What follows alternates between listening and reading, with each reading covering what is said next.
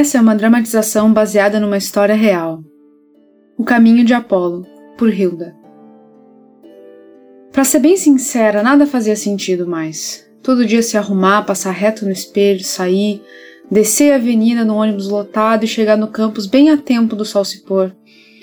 Para ser sincera, a ideia já passava na cabeça com uma certa frequência. De que talvez ninguém fosse sentir falta. Uma pessoa menos no ônibus, uma pessoa menos na sala. Será que eu faria tanta falta no mundo se eu decidisse pegar minhas coisas e ir embora? Já fazia tanto tempo que nada fazia sentido. No início eu achei que outra cidade fosse resolver, mas não. A solidão só acabou ficando maior. Eu chamei os deuses, os nórdicos, muitas vezes, e eles vieram. Baldur veio muitas vezes, com toda a sua paciência. Ele me fez pensar que valia a pena continuar. E, no entanto, disse claramente que não poderia me levar onde eu queria ir. Que nenhum deles poderia. Ótimo. Mais um caminho errado na vida. Ao mesmo tempo, talvez dizer que nada fazia sentido não fosse bem a verdade. Nas aulas ainda tinha algum sentido. A última faísca que me restava estava ali, na curiosidade. Como será que a linguagem surgiu? Como será? Como será que alguém conseguia memorizar e cantar um épico de 300 páginas? Existe pensamento sem língua? Sem sem abstração? É inegável que era um pensamento desesperado. Todo o meu tempo estava ali e toda a minha energia. Nos livros, nos fatos, nos mistérios, nas perguntas que ninguém parecia querer fazer, no silêncio de conformidade quando eu as fazia. É, infelizmente, mesmo essa faísca tinha um preço. Ninguém parecia se importar. A vontade de falar entalava quando eu via o cansaço nos olhos dos outros. É, talvez eu não fosse fazer falta. Mas talvez alguém entendesse no fim das contas. Eu não sei por que me importei de fazer aquele trabalho com tanto afinco. Aquela peça, The Piano Lesson, não era especificamente tocante para mim, tirando aquela última cena. Algo parecia muito certo em tocar o piano para chamar os ancestrais. Mas enfim, eu não tocava piano. Era só um trabalho da faculdade, mas tinha sentido. Algo me tomava quando eu tinha que apresentar alguma coisa. As palavras vinham sozinhas, como um rio. E era bom. Verdadeiramente bom. Aquela disciplina era famosa pelas reprovações, por ter um professor extremamente severo e exigente. E por isso mesmo a ansiedade veio quando ele me pediu que eu ficasse após o término da aula para conversar. Claro, concordei, mas. Enfim, eu só queria voltar para casa. Então, Hilda, achei excepcional a sua participação hoje.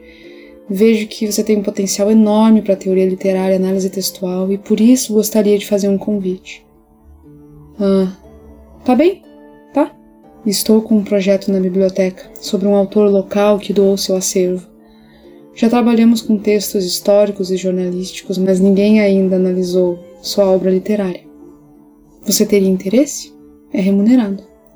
Uma ocupação parecia bom. Era durante o dia, no sétimo andar da biblioteca. Mexer com documentos, analisar crônicas e poesia. Talvez não fosse a coisa mais científica do mundo, mas poesia era legal. Tanto tempo que eu não lia poesia. Enfim, aceitei a proposta.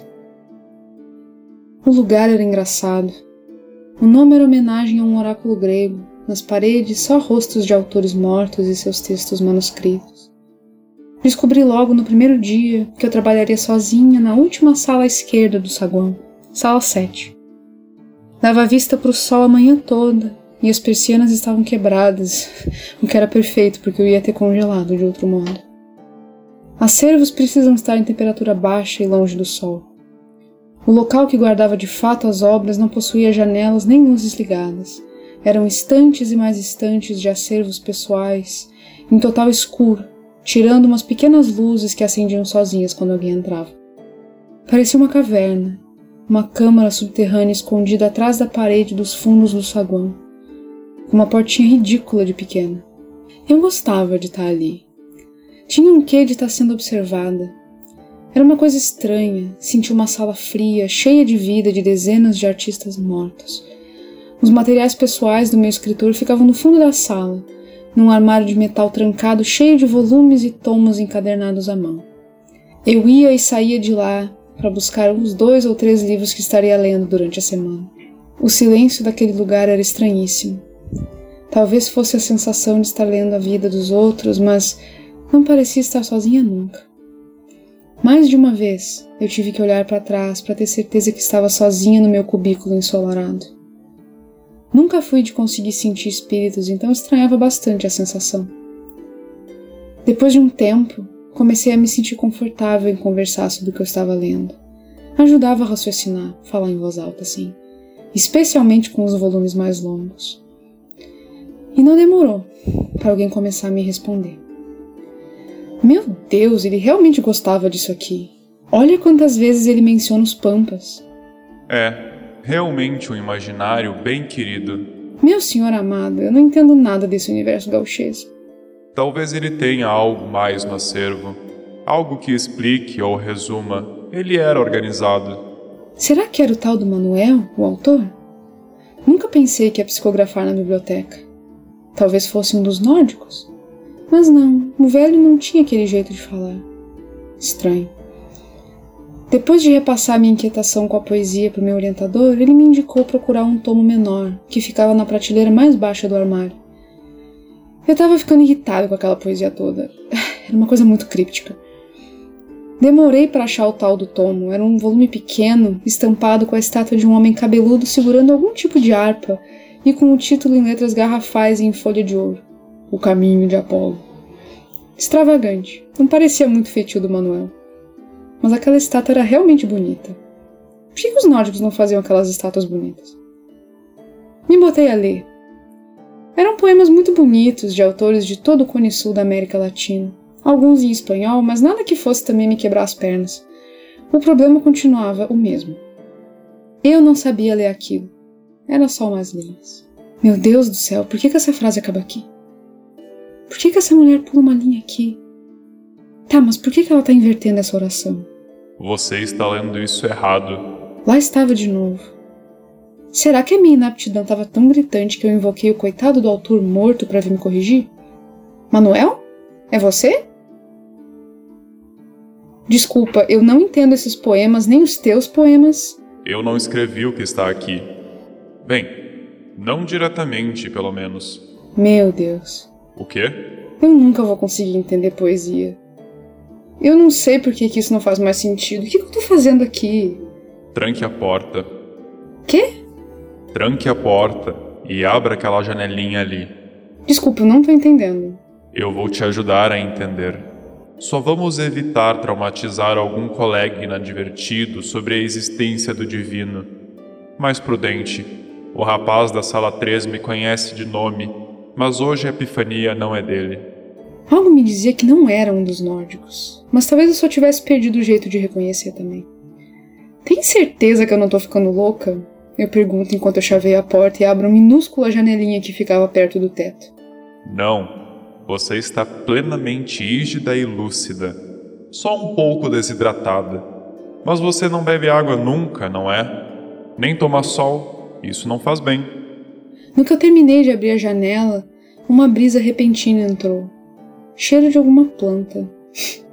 Parecia tempero de feijão. Alecrim? Escuto um suave baque e me viro com medo de ter derrubado o livro. Na minha cadeira está um homem sentado folheando o livro. Estranho. Parecia familiar. Evidentemente um deus, ok, mas qual? Ele olha para mim. Oi, você é a voz? Ele só sorri de leve. Onde é que eu já vi aquele rosto? Droga, eu tinha certeza que eu conhecia. Obrigada por vir de verdade, mas. Então, como é que eu digo isso? A gente se conhece? Ele não diz nada. Reparo que ele está usando uma espécie de vestido. Não era nórdico, embora fosse loiro e cabeludo. Meu Deus. Sim? Quê? Ah, tá, claro. Desculpa, de verdade. Mas eu não sei se eu tô reconhecendo o senhor. Vou deixar sua mente trabalhar um pouquinho nesse assunto, então. Tenho certeza que você vai chegar lá. Tá, tá bem então. Sobre esse livro. Você esqueceu como escadir poesia. Eu sei. Ele levanta o tomo, olhando assim um do lado do outro, até que ele parecia bastante com a estátua da capa. Curioso. Tá, e, e como que faz isso? Sério, eu não entendo. Bem, você não está cantando, nem lendo em voz alta, nem batendo pé, nem palma, nem nada. Isso dificulta as coisas. Métrica se chama métrica por um motivo. Vem de metron e tem a ver com duração, com tempo, com música. Ele termina a frase com uma prosódia meio ascendente, como se estivesse me perguntando ou sugerindo alguma coisa. Ai, desculpa, senhor, eu não falo grego. Ele me olha mais um pouco em silêncio, como se esperasse alguma ficha cair. Não caiu. Ele continua. Você tem que ler em voz alta, filha. Desse jeito vai fazer sentido. Tenta esse daqui. Vamos. Ele me entrega o livro aberto num poema de Alceu Vamusi. Eu tento. E manhã, quando a luz do sol dourar radiosa essa estrada. Não, não, não, não. Olha a pausa. A linha marca o ciclo como um compasso. Existe um padrão aí. Se você quebrar antes ou depois da hora, a música se perde. Assim. E amanhã, quando a luz do sol dourar radiosa, essa estrada sem fim, deserta, imensa e nua, podes partir de novo, ó nômade formosa. Nota a diferença? Sim, tem, tem uma espécie de cadência. Mas isso não está escrito, como é que eu vou saber? Ele me olha fixamente. Os olhos são cor de âmbar. Droga, eu já vi em algum lugar. Falando, cantando, toda palavra tem ritmo. A tônica, a átona, tudo isso marca batida, como ênfase. Não lembra dos rudimentos da percussão? É análogo. Melhor ainda, lembra da notação dos dois pontos na partitura? Imagine que ao final de algumas linhas você terá isso também, perfeitamente análogo. Vamos, tente com a última estrofe. Tá. Já não serei tão só, nem irás tão sozinha. Há de ficar comigo uma saudade tua hás de levar contigo uma saudade minha. Nossa, ok, eu acho que eu tô entendendo. Vamos de novo, do início. Entoei o poema de novo. E de novo, e então outro e outro ainda. Às vezes ele batia palma para me ajudar a marcar sílabas tônicas, às vezes mostrava rapidamente com os dedos a contagem das sílabas. Levantava e abaixava a mão quase como um maestro, de pé ao meu lado. E em algum lugar daquilo as coisas começaram a fazer sentido. É incrível como esses textos ficam tão diferentes assim em voz alta. Antes eles pareciam quase simplórios, mas agora não. É muito bonito.